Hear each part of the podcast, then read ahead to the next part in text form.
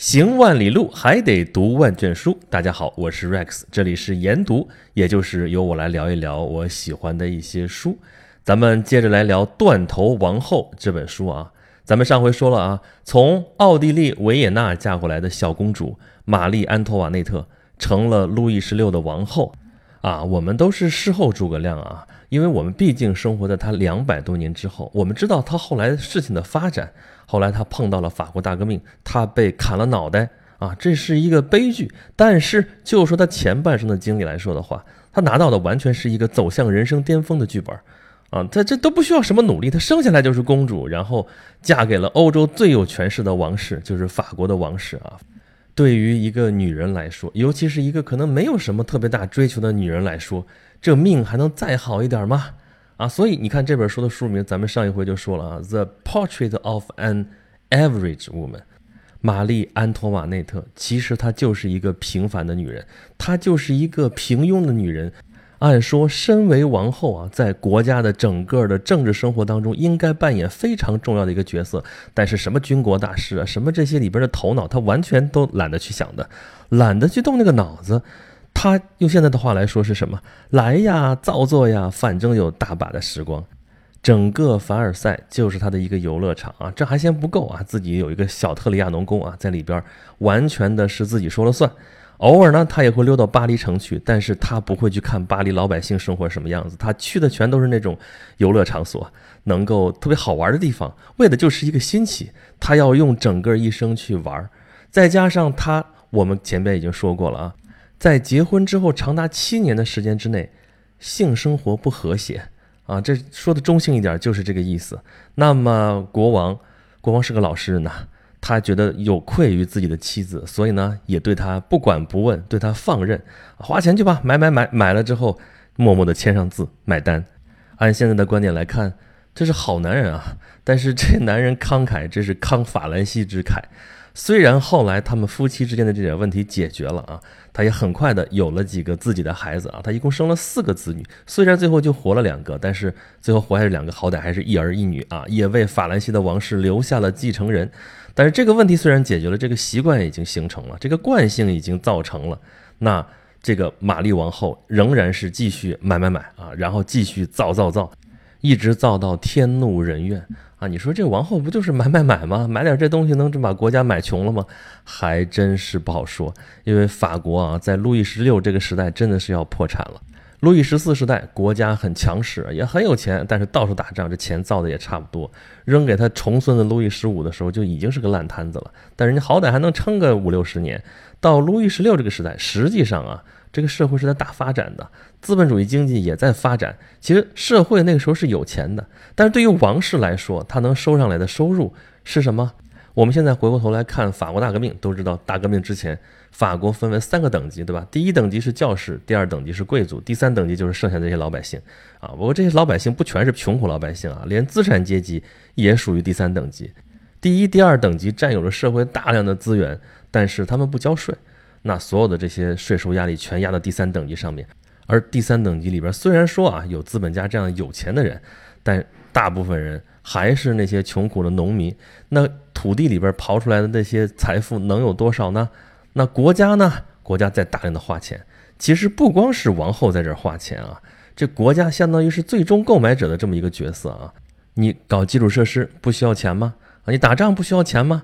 啊，那个时候大家看这日子啊，十八世纪末。这是什么时代？这是美国独立战争时期。法国因为跟英国一直有矛盾啊，所以英国殖民地的这个独立战争，法国是要支持一下嘛，对不对？敌人的敌人就是自己的朋友，所以你真以为是美国这十三块小殖民地上面这些可怜巴巴的民兵就能够打败当时世界上最强大的英国军队吗？不是，其实主要还是英国跟法国的这个矛盾。法国在出兵，在帮助英国的这个殖民地的这些人民反抗英国的统治，这是法国人在给英国人使绊。从战略上来说，这没有什么错，而且结果也很好啊。北美那十三块殖民地就是独立了嘛，这生生的就从英国的殖民体系当中割下来一块肉，很好。可是最后这一切都得法国人民来买单啊。那这么说的话，这些都是大头。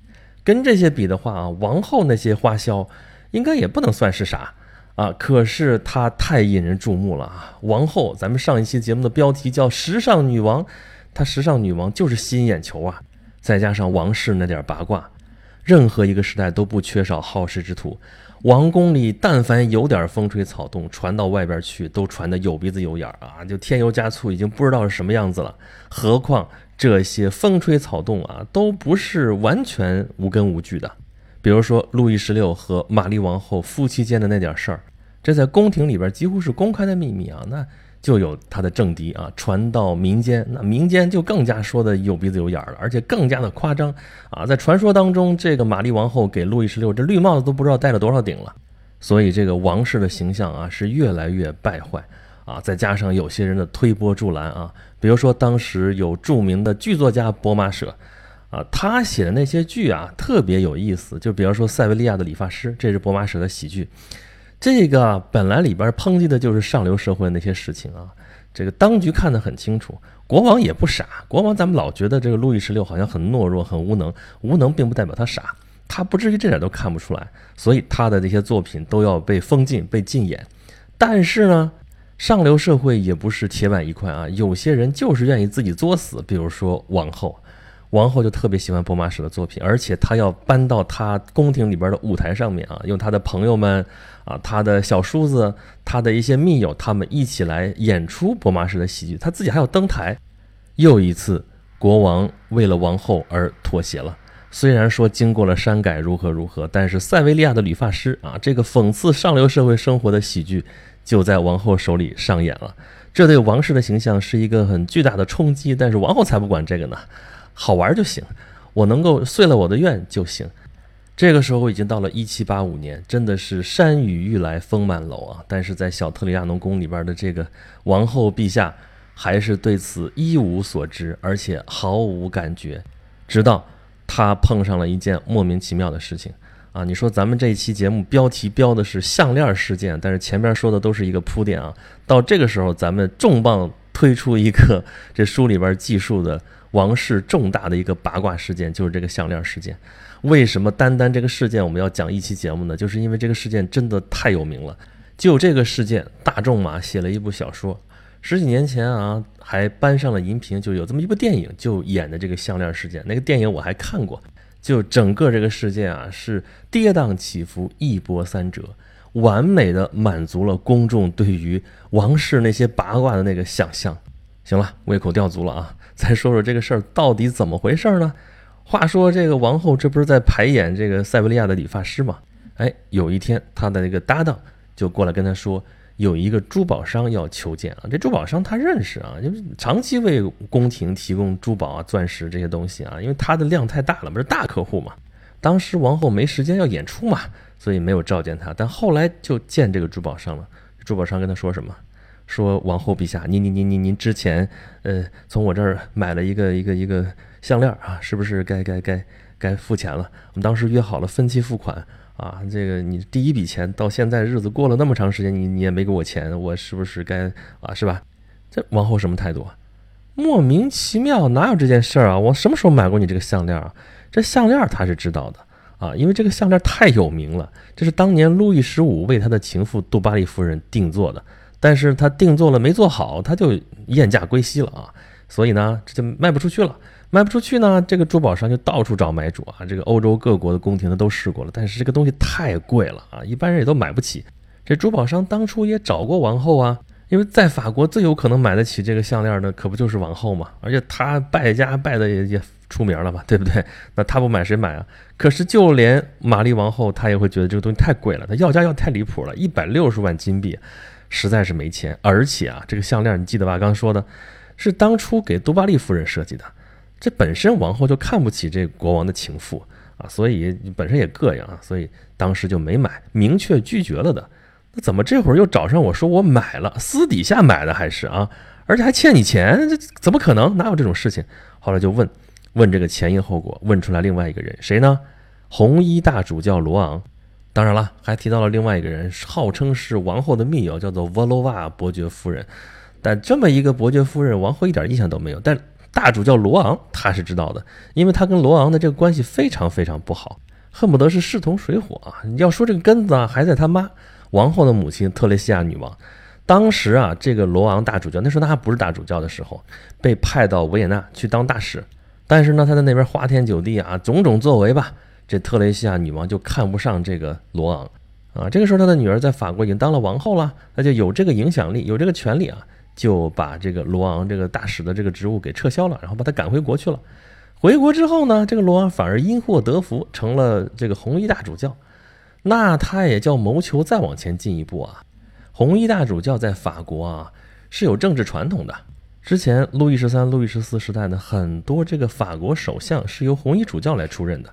比如路易十三时代的著名的黎塞留大主教，比如说路易十四时代的马扎然大主教。但是在路易十六时代就不是这个做法。可是有什么不可能呢？那国王就比较懦弱，他主要听王后的，所以根子就在王后这里。所以这个罗昂大主教就非常期望能跟王后搞好关系，就到处找门路。这些事情王后是知道的，但是王后还是死看不上罗昂大主教。那出了这档子事儿，你看这项链肯定我自己没有买，那这事里边牵扯到罗昂大主教，一定是罗昂大主教使得坏，所以就跟她的丈夫，也就是国王去哭诉，说一定要逮捕这个罗昂大主教。啊，这个时候呢，我有一句话要送给王后，就是。脑子是个好东西，因为这个事情其实非常的蹊跷，应该好好的去调查调查才能得出结论。但是玛丽安托瓦内特就以她女人的直觉和她的任性来认定了，就是罗尔大主教使得坏，就把他抓起来就没错，判他的刑或者是杀死他就完了。可是实际上呢，啊，这个罗昂大主教真的是非常冤枉啊，他其实也是受害者。事情的最核心的人物其实就是那个王后想不起来的名字，那个所谓的沃罗瓦伯爵夫人。这人是一个女骗子啊，她有没有贵族血统这事儿真不好说啊。但是她自称是沃罗瓦那个家族的后代，沃罗瓦家族这是王族啊啊！法国的这个王朝不就是前边卡佩王朝，后边沃罗瓦王朝，然后就是波旁王朝嘛？但顶多他也就是一个没落贵族。好，他就以这个身份进了巴黎的社交圈啊，这是交际花啊。那她呢？女骗子这时候就显露出来了。她去求见王后，王后谁都想见啊！这是巴黎所有女人当中最高贵的女人，所有人都求见，排队去吧，领个号，然后怎么怎么着。那一般人就等吧，这一辈子可能也等不着，见不着王后。但她有办法，在这个队伍里边，哇，就晕倒了。晕倒了之后博同情，然后说啊，你看我们这呃贵族后代居然就混到这个地步，那给点补贴吧，给点年金吧啊！晕倒一次，晕倒两次，晕倒三次，不能老干这事儿啊！骗不能就用一招，对不对？然后就想别的招。他虽然没见过王后啊，但是在他嘴里跟别人说起来的时候，就跟王后的关系那不一般。所以越来越多的人知道啊，他是王后的个密友。那想求王后点什么事儿的，那就找他就好了啊，由此也能挣点外快。因为这人求人办事，你总不能空手来吧？可这都属于小打小闹啊！你这小贵族一个一个的，这也不够吃的，怎么办呢？后来又搭上了红衣大主教罗昂。罗昂呢？正好非常非常迫切的想跟王后搞好关系，那就由得这个女骗子在中间上下其手。他说：“我能跟你在王后面前美言几句啊？这王后对你的这个印象已经大为改观了。你看啊，哪次接见的时候，他有一个什么表示？这个表示可能是一个动作，可能是个眼神，但是已经代表他要跟你和解了啊！这个大主教就果然在接见的时候看到了那个什么什么动作啊，自以为是的就解释了一番啊，在幻觉当中认为他跟王后的关系已经往前进了一步。”啊，那你老这么骗也不行啊！说你也得来点落实的东西，比如说王后今天给他写了一封信，但是这信是假的了啊！找人伪造了一封什么什么信，写给罗昂主教啊！这个罗昂主教心花怒放啊！这该给钱给钱，怎么怎么着？可是老是书信往来的话，这有一天这这个谎言还是会不攻自破，那怎么办呢？得再给这红衣主教来吃颗定心丸。于是就安排王后跟这个罗昂大主教来一个私底下的会见。于是，在一个月黑风高的晚上，啊，这个沃罗瓦伯爵夫人就引着这个罗昂大主教到了凡尔赛宫旁边的一个小道那个地方，在角角落落里边见到了王后。王后要打一个引号。罗昂大主教认为自己见到了王后，更加相信这个沃罗瓦伯爵夫人。当然，他实际上那天见到的根本不是王后本尊，是一个妓女扮演的啊，穿的都是在画像上面看到的。王后穿的衣服啊，月黑风高的时候，这个罗昂大主教也不会关注那么多的细节，什么东西也看不清，脸上蒙着面纱，你也看不见脸。但是从此，罗昂大主教对这个女骗子是更加的深信不疑，于是就来到了这个项链事件啊。这个沃罗瓦伯爵夫人一直知道有这么一个项链啊，这个珠宝商是一直想卖给王后啊，但是王后拒绝了，于是他就打上了这个珠宝的主意，他想让这个罗昂大主教替王后把它买下来啊。那为什么要替他买下来呢？哎，这里边理由说得很清楚啊，因为这个王后债台高筑，这是所有人都知道的事情。他如果在公开购买这么昂贵的这珠宝的话，实在是面子上过不去啊。那怎么办呢？啊，还想要啊？那就委托一个人来帮他买啊。这委托怎么就落在罗昂大主教身上呢？在罗昂大主教这个角度来看，那就是王后对我非常非常的信任，这种私底下见不得光的事情都交给我来办，那这是多好的一个机会啊，对不对？向王后表示忠心，对吧？还有比这更好的机会吗？但一百六十万金币可真不是个小数啊！罗昂大主教也多了个心眼，说。这王后能不能给我一个书面委托啊？书面委托好办啊，给你一份，对吧？当然是伪造的了。这个罗王主教拿到这个这个委托书之后啊，然后果然跟这个珠宝商就达成了协议啊，由他来出面替王后把这个项链买下来啊，条件是分期付款，分四次，每半年付一次款啊。于是，在某一天晚上啊，就有一个人代表王后把这个项链就给取走了啊，协议皆大欢喜达成了。项链就到了骗子的手里啊，那那拿到手里边这就要脱手啊。本来想在巴黎脱手的，但是有风声啊，警察都要介入。但是一看说是啊，这个沃罗瓦伯爵夫人，这是王后的密友，她参与这事儿，不了了之了。可是呢，一样很危险。后来怎么办啊？就把他弄到伦敦去，在伦敦把这个项链其实给拆开了啊，把里边的宝石啊什么的挨个分开卖掉，这是后话。可是半年的时间很快就要过去啊，到时候真要交这笔钱的时候怎么办呢？啊，这骗子早就想好了啊，骗子永远是一个谎言接着一个谎言啊，能糊弄过去就糊弄过去。他首先想到的是啊，快到日子的时候给这个珠宝商去一封信，说你这个东西卖太贵了，王后不想要了啊，要么就退货，要么你就降价啊。骗子想的挺好啊，说这争议只要一起来，那有的了了，对吧？来回拉锯还不定多长时间，拖就拖过去了。但是没想到这珠宝商太需要这笔钱了啊！这毫不犹豫就答应下来了。为此还专门给王后写了一封信啊，说感谢啊，说就按你说的办啊，什么什么的。这封信王后收到了，莫名其妙什么事儿啊？王后根本就在这事情上不愿意动脑子的，你看没看明白就直接拿火烧掉了。那结果到日子的时候怎么办呢？这骗子直接跟着珠宝商摊牌了，说这事儿是假的。你看他就有这胆，假的。但是你放心吧，这罗昂大主教他既然是这个中间人。他是会帮王后把这钱付掉的啊，他就想着让罗昂大主教当这个冤大头。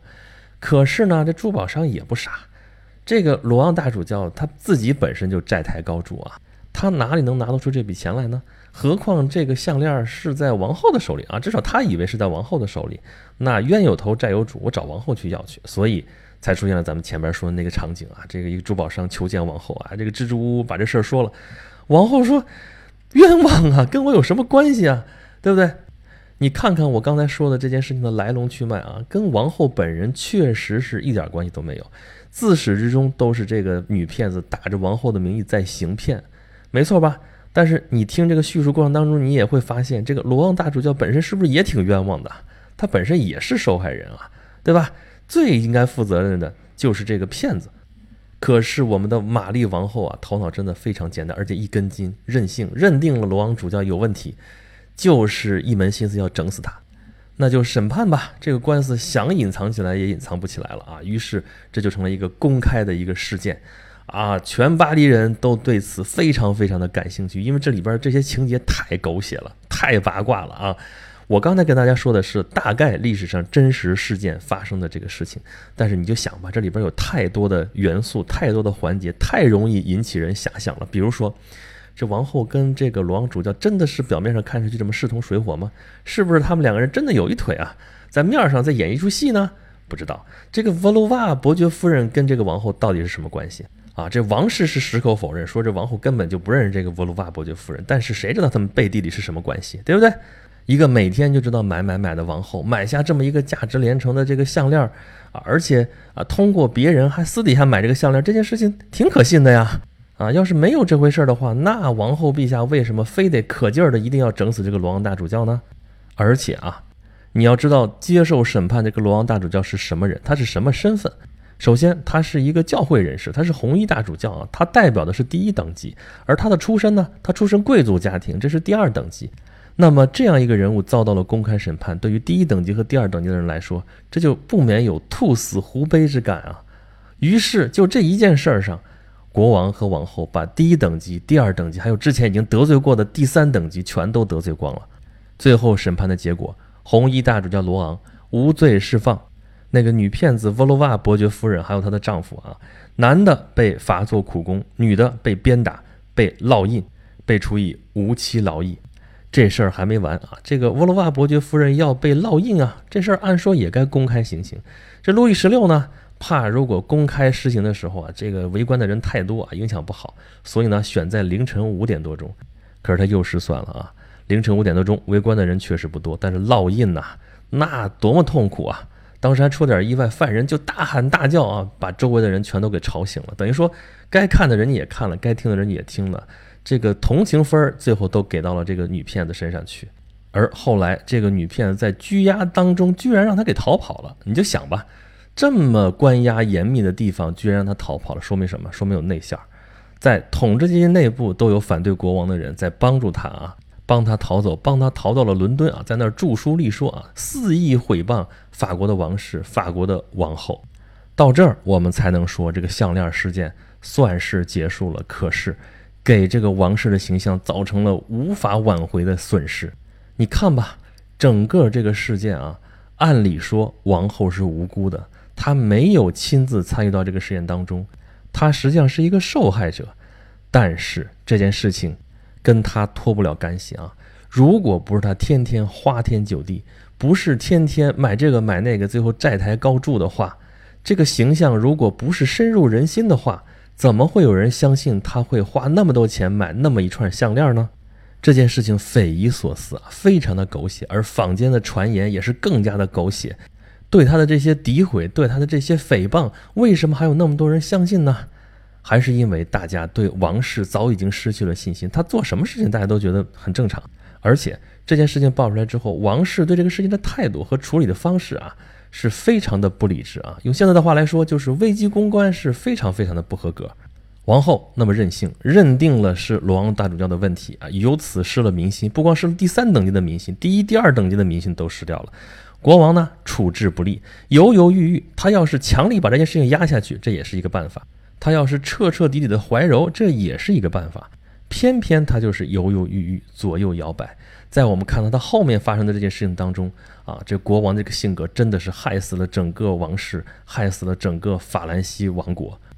这就是在法国历史上著名的项链事件啊！如果大家有时间，可以去找找大仲马的小说，可以去找找那个电影去看啊，那真的是非常的精彩的一个故事。